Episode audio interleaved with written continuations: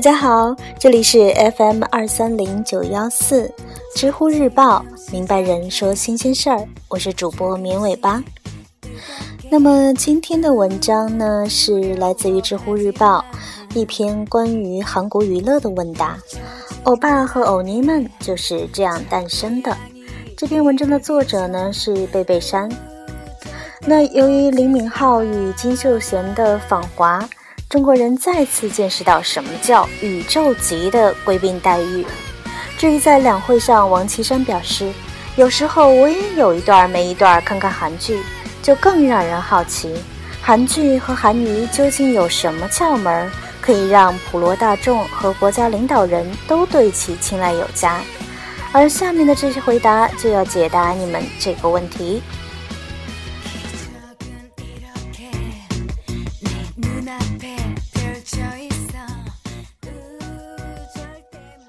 首先呢是入门篇，想成为韩国艺人很简单也很困难。听说在韩国遍地都是娱乐公司的选秀会，是真的吗？是真的，在韩国各娱乐经纪公司几乎每周都会举办选秀活动，从歌唱、舞蹈到主持搞笑，但凡有一技之长的人都可以自荐参加。当然了，没有才艺。有长相也可以，别忘了还有外貌组的选拔呢。除了国内选秀，还有海外招募。顶级女团少女时代里的 Tiffany，新锐组合 EXO 里面的成员吴亦凡，都是通过 SM 公司的海外选秀而成功在韩国出道。此外，还有无处不在的星探，从网上或街头挖掘有潜质的帅哥美女。前者有与李敏镐共同出演过《花样男子》的女主角具惠善，后者则包括陪人去看演唱会而被 JYP 公司发掘的 2PM 组合人气成员倪坤。如果以上都行不通，别急，还有电视选秀呢。二零零九年开播的《Super Star K》，二零一一年开播的《伟大的诞生》等节目都欢迎你来。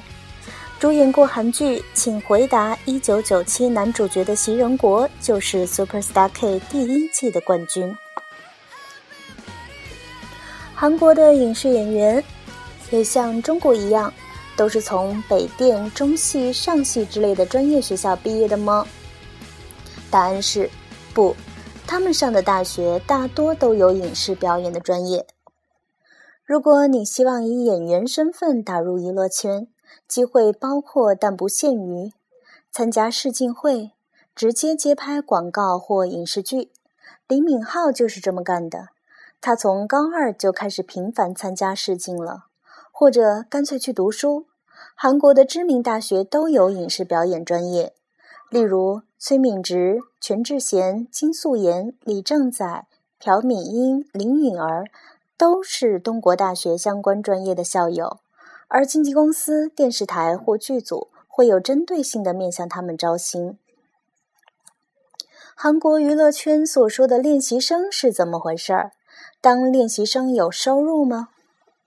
练习生就是演艺公司培养的艺人预备梯队，业余时间到公司接受培训，工资嘛，那是没有的。加入娱乐公司的机会多，门槛低。但并不表示你一进去就有资格出道做明星，相反，你得先当练习生，接受从言语举止到歌舞演技的系统训练。训练是免费的，但非常苛刻。一位中国籍练习生回忆说：“他们每次练习课程结束后，老师会递给每个人一个桶，是每个人挤到桶里的汗水多寡来判断哪个人的表现最好。”公司还会定期考核，组织练习生们在公司高层与已出道的艺人面前表演才艺。如果长期表现不佳，那不好意思，你可以走了。早年多有练习生遭受体罚和羞辱的传闻，如今其实并不多见，倒是心理压力是逼退练习生的主因。毕竟培训无固定期限，既有半年就能出道的幸运儿。列账七八年还出道无望的也大有人在，而在这个过程中，练习生是没有任何工资收入的。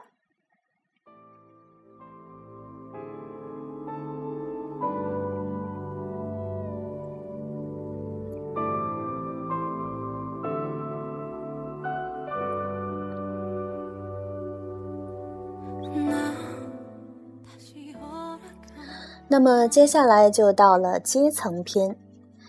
电影明星最高冷，偶像组合最低层。韩国究竟有多少艺人呢？在韩国，每两百个人当中就有一个是已出道的艺人，真正做到了男神多如狗，女神满地走。根据韩国税务部门及艺人工会二零一三年的统计报告。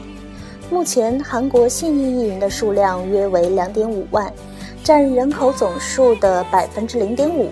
而这零点五的背后呢，还站着一大波渴望成为艺人的练习生们。艺人这么多，当然也分三六九等。因为受儒家文化影响至深，娱乐界也按照身份、地位、年龄、资历来划分阶层。就艺人这个群体来说，食物链是这样的。演员们大于偶像们，前辈们大于后辈们，海外大红的大于只有在本土有热度的。阶层高的可以不理阶层低的，但阶层低的若是不对阶层高的毕恭毕敬，你就走着瞧吧。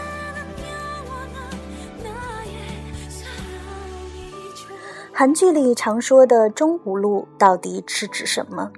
为什么混中五路就显得很拽？那是因为韩国的好莱坞能当上电影明星，地位当然就高了。中五路是首尔的一条街道，临近著名的明洞购物区。从上世纪六十年代开始，众多电影院、剧场、电影制作机构陆续入驻此地，成为韩国电影业的核心地段。不少享有国际知名度的大牌导演都是从中五路发迹的，因此。电影演员们也会被民间称为“混中五路”的。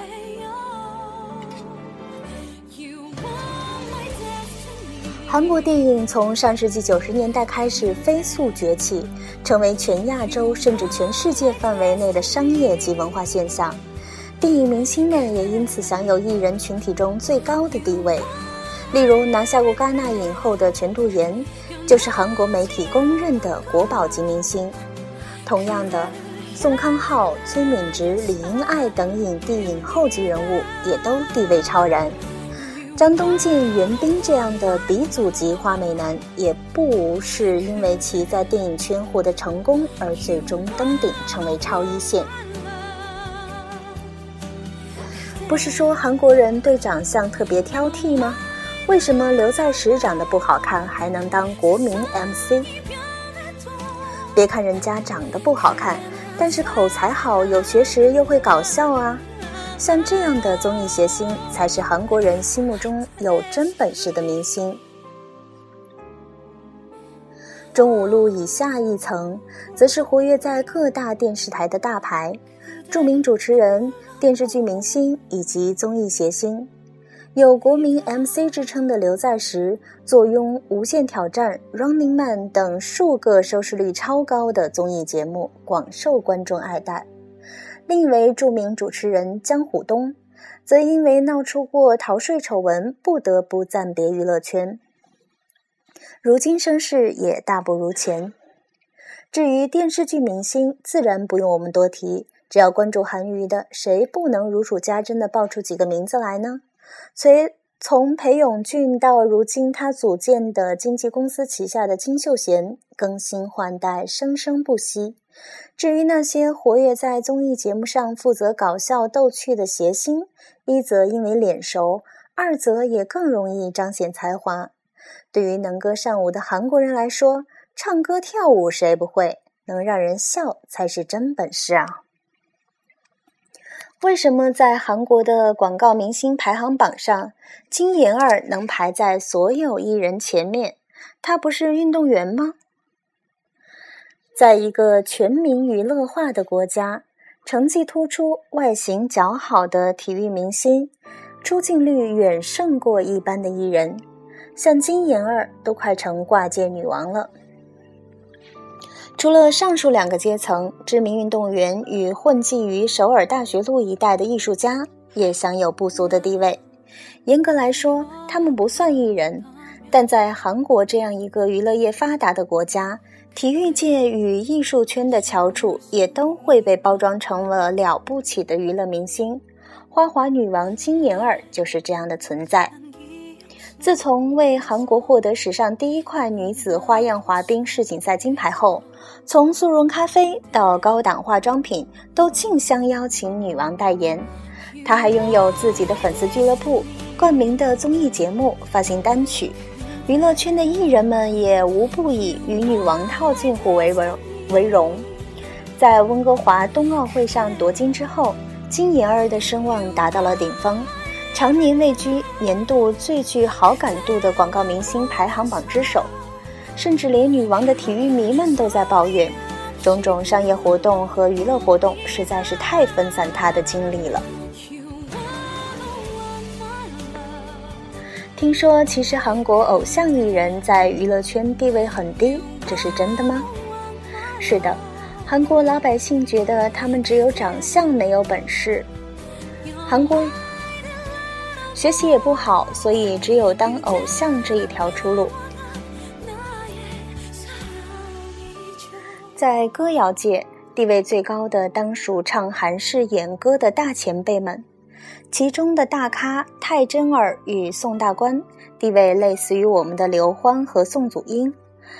而摇而摇滚圈的前辈也备受尊敬，比如摇滚教父徐太志。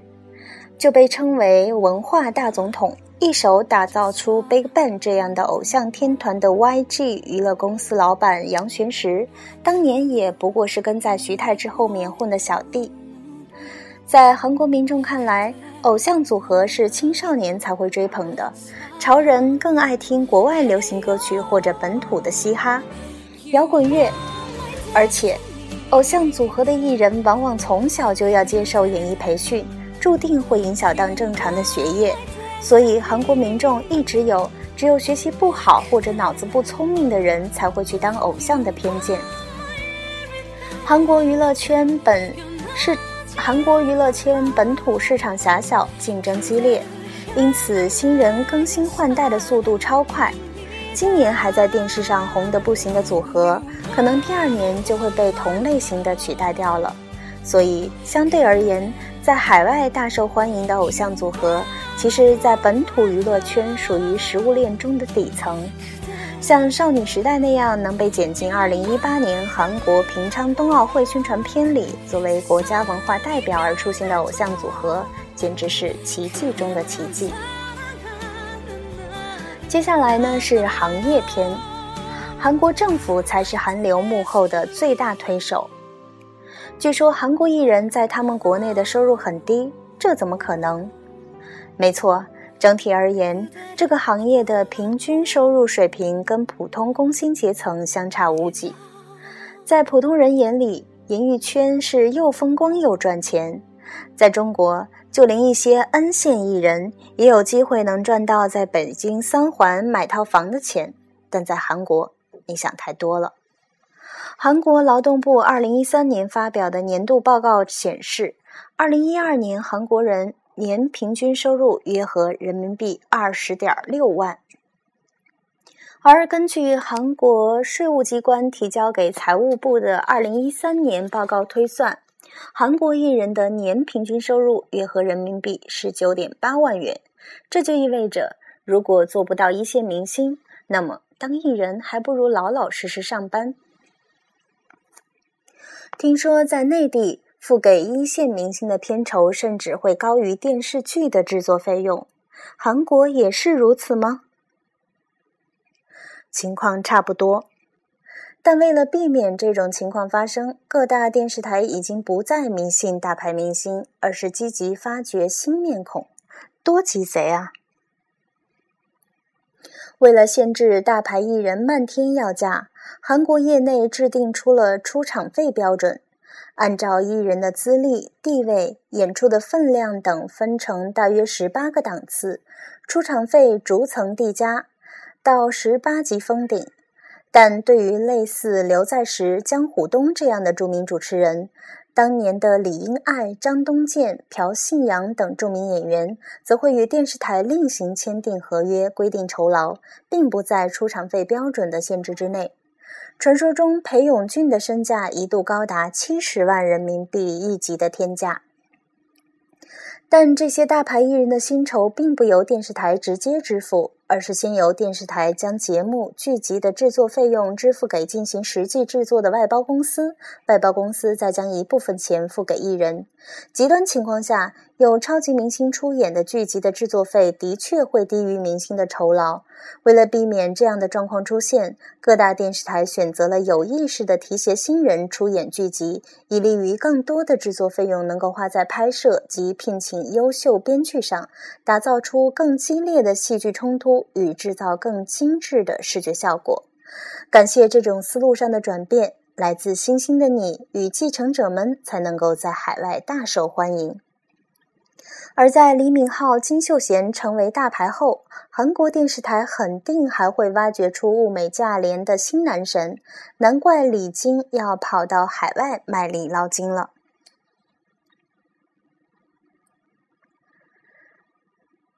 那么，韩国有中央电视台一样的国家电视台，或者芒果台一样特别牛叉的地方卫视吗？最近，央视的就是公立性质的韩国广播公司电视台 KBS，它与公私合营的韩国文化广播公司电视台 MBC、民营的首尔广播公司电视台 SBS 共同构成了韩国的三大主流电视台。也就是俗称的三大台。KBS 并非国立，但因为历史最悠久，韩国内外还是习惯地将之视为国家电视台。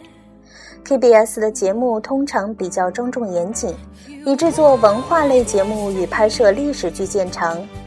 但《蓝色生死恋》《浪漫满屋》这种正统纯爱剧也同样是他们的拿手好戏。而 MBC 则在长篇剧如《看了又看》《人鱼小姐》《大长今》等和真人秀如《我们结婚了》等方面有一套。最娱乐化的莫过于 SBS，《来自星星的你》等近年来在年轻人当中最受欢迎的剧集，正是他的手笔。历史上。三大台都曾采取制播合一的方式，拥有各自的制作团队与专属艺人。但为了更好地适应竞争，目前他们早已实现新的制度：电视台拥有绝大多数剧集及综艺节目的制作权及播出权，并将实际的拍摄工作外包给相对独立的制作公司。制播分离的同时，又保持着某种统一性，也各自拥有自己的年度颁奖礼。正因为他们的噱头地位，大部分演员都只能选边站，鲜少能够同时出演不同电视台的戏。而三大台也会有各自固定合作的艺人，像刘在石那样同时在三个电视台都有节目的主持人，实在是大神级别的存在。另外，韩国对电视节目也同样采取分级制度，分为奥。